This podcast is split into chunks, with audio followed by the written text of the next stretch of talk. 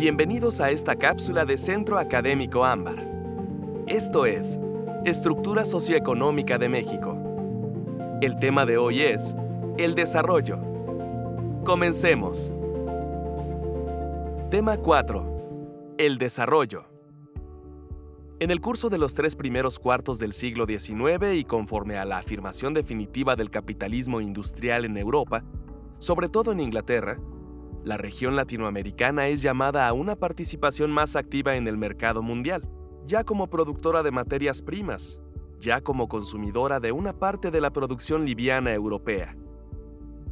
De esta manera, con mayor o menor grado de dependencia, la economía que se crea en los países latinoamericanos a lo largo del siglo XIX y en las primeras décadas del siglo XX es una economía exportadora, especializada en la producción de unos cuantos bienes primarios.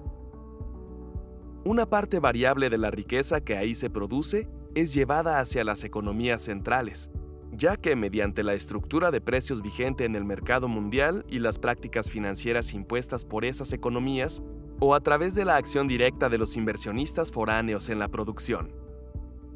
El rasgo más dramático de esta situación es el crecimiento de las poblaciones marginales urbanas, aglomeradas en villas miseria, en las favelas brasileñas, en las barriadas en los cinturones de miseria de las ciudades, sin una posición definida en el sistema de producción, ya que vive de trabajos ocasionales. Ese subproletariado, que llega a superar en ciertas ciudades la tercera parte de la población total, ni siquiera ha podido sumarse a la reivindicación básica del proletariado industrial, su derecho al trabajo, y se limitó en la mayor parte de los casos a reivindicaciones de consumo se ha convertido así en el medio de maniobras políticas demagógicas por excelencia y representó uno de los soportes fundamentales del populismo. Históricamente hablando, el problema del subdesarrollo económico está unido al surgimiento del sistema colonial en un estadio particular del desarrollo del capitalismo y al mantenimiento de una estructura social anacrónica, es decir, estructura que ha acontecido en época distinta de aquella en que sucede y que no corresponde entre un acto y la costumbre del tiempo en que se realiza en los países coloniales. Las características del subdesarrollo son dependencia económica de potencias capitalistas extranjeras, pérdida del ingreso, remesas irregulares de ganancias a potencias capitalistas extranjeras, estructura económica desintegrada, distorsionada, sociedad heterogénea de estructura dual.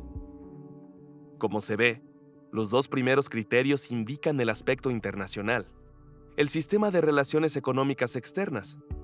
Los otros dos, el aspecto interno, las características estructurales internas.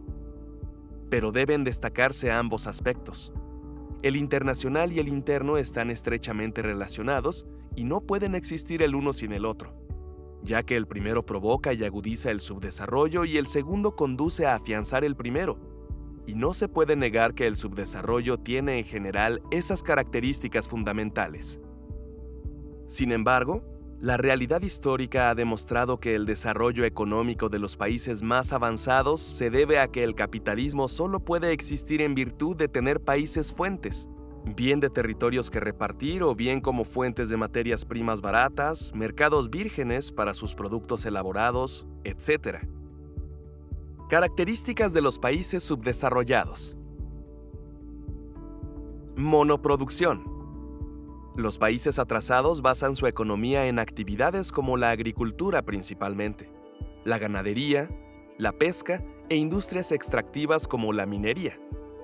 En la monoproducción, no solo limitan la producción a un cultivo determinado, además por razones tales como la facilidad de producción y los mercados, fundamentalmente la exportación, o bien por la imposibilidad de producir otra cosa, se especializan en la obtención de uno o dos productos. Con una economía agrícola y monoproductora, los países atrasados únicamente pueden exportar materias primas, alimentos y, si acaso, bienes semielaborados, pero sin diversificación. Falta de industria. La falta de industria, rasgo sobresaliente de las economías atrasadas, fue también provocada por el impedimento para que el capitalismo se desarrollara en función de los intereses internos. Equipo de capital insuficiente.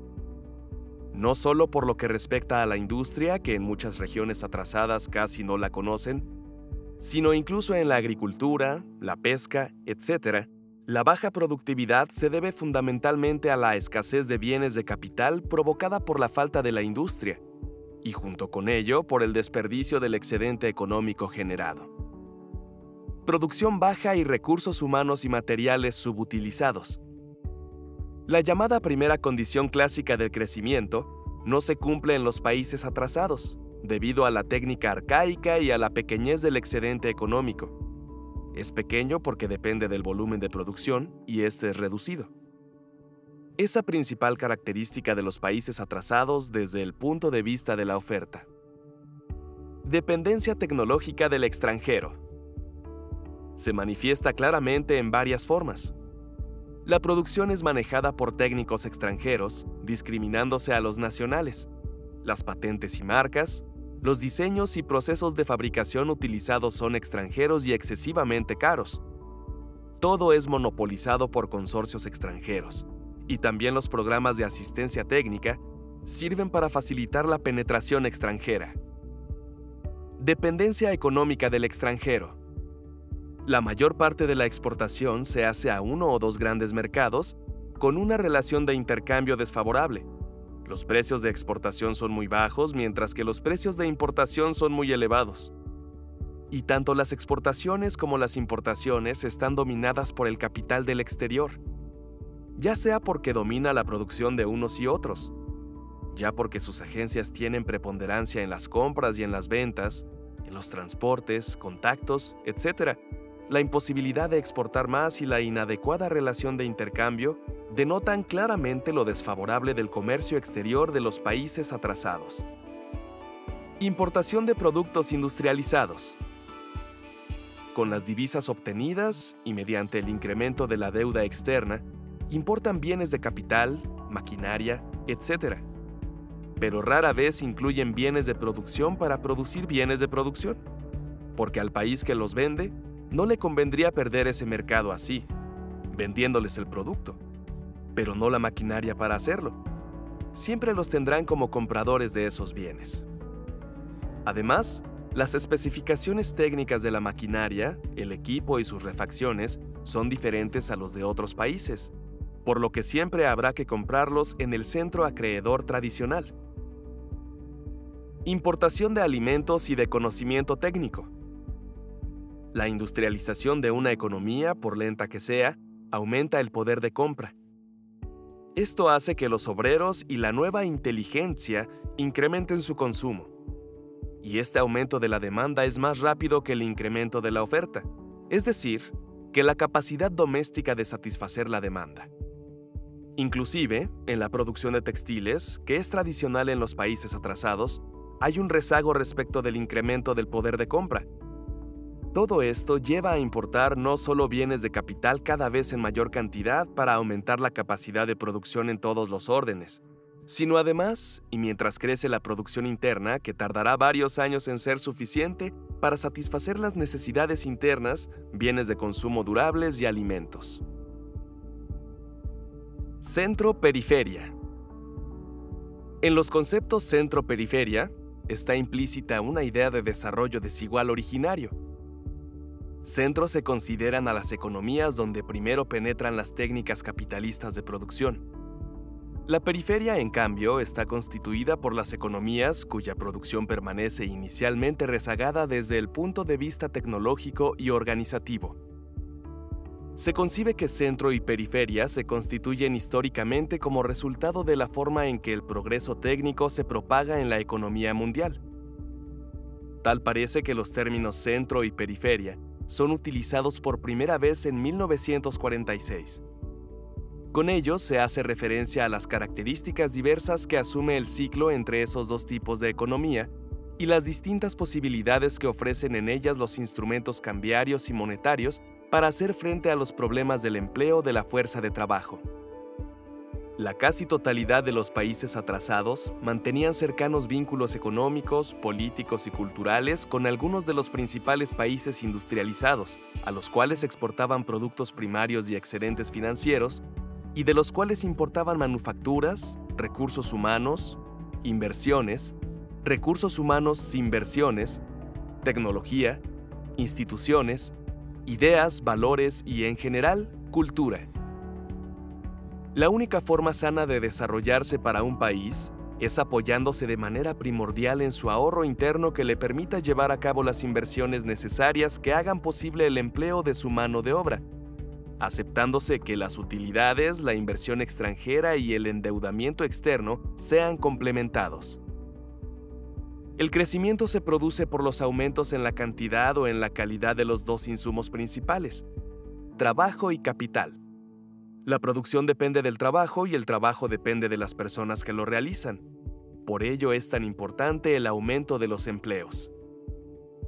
El crecimiento económico expresa la acumulación gradual del conocimiento, pericia, energía, iniciativa, entusiasmo e inteligencia de las personas que trabajan. Por lo que respecta al capital, el aumento y la calidad del capital son de importancia crítica para explicar el crecimiento en tanto que aumenta la capacidad productiva. Podemos decir que el crecimiento es el incremento de las actividades económicas, lo cual es un fenómeno objetivo, por lo que puede ser observable y también medible. En el crecimiento económico se manifiesta la expansión de las fuerzas productivas, es decir, de la fuerza de trabajo, del capital, de la producción, de las ventas y del comercio. Sin embargo, no se refleja en el bolsillo de todos los habitantes de un país. Puede haber un crecimiento de la economía con la que se tienen relaciones externas hacia afuera, lo que no implica un crecimiento simultáneo en la economía de las familias. El proceso de industrialización generó desde sus primeras etapas una división internacional del trabajo, en la cual la periferia suministra materias primas a los países del centro. En estas condiciones, el cambio de la estructura productiva opera como un sesgo sistemático contra los países en vías de desarrollo. En efecto, al tiempo de que los excedentes de mano de obra generados por la pérdida en la importancia relativa de las actividades primarias se concentran en la periferia, se dan restricciones de carácter político a la migración de mano de obra hacia los países del centro Historia conocida.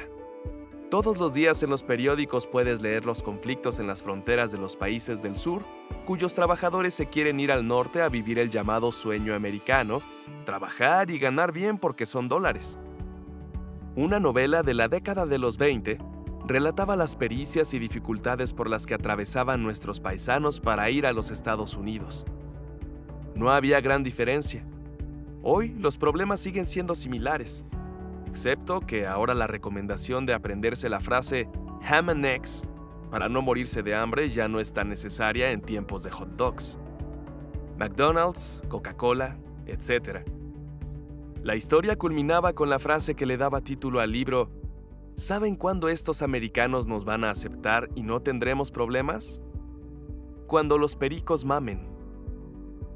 El desarrollo económico de los países ahora desarrollados tiene sus raíces en el siglo XVIII. Se ha puesto mucho énfasis en las inversiones y en el desarrollo industrial, y no suficientemente en el crecimiento uniforme de la productividad agrícola, que no solo hizo posible el rápido crecimiento demográfico, sino también cambió considerablemente la distribución de la fuerza de trabajo. El crecimiento del producto agrícola por trabajador liberó la fuerza de trabajo necesaria para el gran crecimiento en la producción de todas las otras cosas y, hasta épocas recientes, la fuerza de trabajo liberada pudo ser absorbida. O sea que como países en desarrollo deberíamos repetir la historia de los países desarrollados y a mayor velocidad dados los adelantos de la tecnología. Pero hacia donde vamos con gran velocidad es al desastre. Cada vez nuestros campesinos están más pobres y los cinturones de miseria en las ciudades aumentan considerablemente, con la consiguiente multiplicación de los problemas de servicios que se resumen en un deterioro general del nivel y modo de vida de los habitantes de un país. No se tomó muy en cuenta el problema que podía crear la penetración masiva de empresas transnacionales, sobre todo en bienes de consumo y en productos que afectarían de alguna forma la orientación de la industria alimentaria. Esto ha tenido consecuencias que ahora se están viendo. Se produjo en México un sector industrial de grandes empresas eficientes que dejaron atrás al gran sector de pequeñas y medianas empresas que no tenían los mismos recursos tecnológicos, financieros y empresariales, ni siquiera la misma posibilidad de llegar a obtener del Estado las protecciones y los favores que representa un sistema de crédito, en gran parte orientado a las empresas grandes, y un sistema arancelario de permisos y otras cosas que las beneficiaran directamente. De esta manera se fueron creando desequilibrios intersectoriales, también desequilibrios en cada rama por la disparidad entre empresas grandes altamente eficientes y una gran cantidad de pequeñas empresas ineficientes y que acababan también por requerir protección. Se fue produciendo poco a poco una estructura de costos muy alta en el país que, independientemente de los efectos que tenía en el propio consumo nacional, al obligar al consumidor mexicano a comprar productos proporcionalmente más caros que los internacionales, y muchas veces sin la misma garantía de calidad, hacía prácticamente imposible que la industria mexicana proyectara su expansión en función de mercados externos como complemento del mercado interno. ¿Por qué después de conocer que la economía del país había crecido a más del 7% se espantaron muchos? Hubo declaraciones de funcionarios, empresarios políticos. No queríamos crecer. ¿No queríamos crecer? Claro, pero no a esa velocidad porque eso equivale a un motor de Volkswagen que puede correr si lo forzamos, pero la máquina se sobrecalienta. ¿Para qué quieres correr si se te va a descomponer el coche? Todo crecimiento debe ir acompañado de un desarrollo para que sea paulatino y beneficie a todos de manera simultánea. Así que no es solo producir en un sector, sino en todos. No solo beneficiar a unos cuantos, sino a todos. El desarrollo es un complejo proceso social, deliberadamente orientado, de transformación de los sistemas de producción y distribución de bienes y de las instituciones resultantes mediante la participación consciente de toda la población en un esfuerzo por construir una estructura social justa, solidaria e independiente en la que existan condiciones para que todos sus miembros se realicen como personas. El desarrollo económico se expresa en el aumento del bienestar material, normalmente reflejado en el alza del ingreso real por habitante y condicionado por el incremento de la productividad media del trabajo. Desarrollo realmente significa el proceso de convertir a la nación en una gran potencia. Para otros significa modernización y occidentalización, aunque el precio de ello sea la subordinación a poderes extranjeros. A diferencia del crecimiento, el desarrollo debe llevar a un país al bienestar de todos sus habitantes. Recordemos que el crecimiento solo se da hacia afuera, en algunos sectores o bien en niveles macro, macroeconomía. Así pues, consideradas al mayor nivel de abstracción, las ideas sobre el desarrollo económico coinciden con las contenidas en líneas generales en las teorías del crecimiento de origen neoclásico y keynesiano que lo conciben como un proceso de acumulación de capital, estrechamente ligado al proceso tecnológico, mediante el cual se logra la elevación gradual de la densidad de capital y el aumento de la productividad del trabajo y del nivel medio de vida. Las variables del desarrollo económico y social al mediano y largo plazo son la tecnología, la población, los recursos naturales y el medio ambiente, los valores y patrones de comportamiento culturales, la estructura de poder, las relaciones internacionales, las instituciones y las relaciones sociales. La principal manifestación del desarrollo económico es la elevación del nivel de vida de la población en su conjunto. La clave del desarrollo reside en cuatro factores fundamentales. Los recursos humanos, los recursos naturales, la formación de capital, nacional o importado, y la tecnología. Las manifestaciones y formas de medir el desarrollo económico implican cambios cualitativos y cuantitativos, entre los cuales destacan aumento de la producción per cápita, medido en general en toda la economía por sectores o por ramas, aumento de la productividad, resultado de dividir la producción total de cada trabajador entre el tiempo empleado, aumento de los salarios nominales y reales, disminución del analfabetismo, mejoramiento en la cantidad y calidad de alimentos ingeridos por personas, incremento del número de viviendas y mejoras en las condiciones de las ya existentes, disminución de enfermedades infecciosas, aumento en la esperanza de vida. El desarrollo se presenta cuando son óptimas tres condiciones. El crecimiento de la economía a fin de propiciar la creación de empleos. La mejora de la calidad de vida y la eliminación del hambre y de la miseria. La igualdad social disminuyendo la alarmante y creciente desproporción en la distribución de la renta. Si no hay cambios de relaciones sociales, el resultado será solo en las fuerzas productivas y no un desarrollo social. El desarrollo nacional es entonces, en palabras de Luis Ramiro Beltrán, un proceso dirigido de profundo y acelerado cambio sociopolítico que genera transformaciones sustanciales en la economía, la cultura y la ecología a fin de favorecer el progreso moral y material de la mayoría de la población dentro de condiciones de dignidad, justicia y libertad. El desarrollo significa dirigirse hacia determinadas metas generales que corresponden a un cierto estadio de progreso del hombre y de la sociedad, cuyo modelo se abstrae a partir de las sociedades más desarrolladas del mundo actual. A este modelo se le llama sociedad moderna. Los países subdesarrollados caminarán hacia estas sociedades una vez que eliminen ciertos obstáculos sociales, políticos, culturales e institucionales representados por las sociedades tradicionales o los resquicios feudales que caracterizan las estructuras actuales.